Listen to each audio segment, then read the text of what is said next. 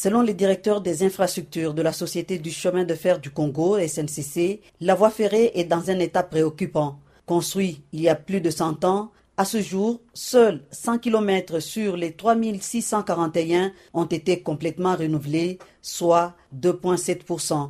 Quelques travaux d'entretien ont été exécutés sur certains tronçons, le tout avec un financement de la Banque mondiale.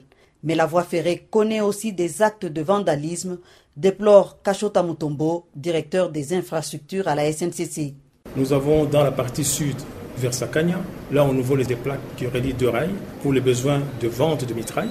Dans la partie nord, côté Kananga, Idebo et tout, on nous vole même des traverses. Cette fois, c'est pour les forges artisanales qui sont là. Nous avons également les actes de vandalisme dans les gens qui font les excavations sous la voie, ça veut dire le transport des minerais de la jacamine dans le temps, qui était en vrac, certaines matières tombaient, ça s'est accumulé, et c'est ça que les gens prennent sous la voie et on déstabilise la voie. Une voie ferrée déstabilisée et en mauvais état sur une grande partie, cela a un impact sur les locomotives. Sur 38 locomotives diesel neuves acquises par la SNCC il y a 5 ans, seules 22 sont opérationnelles.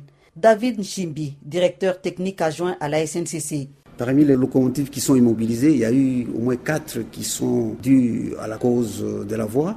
Et nous connaissons le patinage qui fait que les roues s'usent rapidement. Il y a aussi le fait que la voie étant mauvaise, ça limite la vitesse. Nous roulons à moins de 25 km à l'heure dans certains tronçons et pendant longtemps, ça abîme le matériel roulant. Le mauvais état de la voie ferrée affecte aussi la production, indique Pierre Kaboussongue, directeur commercial. Si la voie n'est pas en bon état, la production en pâtit dans l'essence de la qualité de service. Il faut des dispositions euh, sécuritaires. Quand un train part, il faut mettre une équipe euh, qui, euh, quand il y a déraillement, l'équipe relève les wagons et on continue comme ça. À ce jour, il faut environ 7 milliards de dollars pour réhabiliter complètement les 3541 km restants de la voie ferrée de la SNCC, estiment les directeurs des infrastructures. Denise Mayo, Lubumbashi, RFI.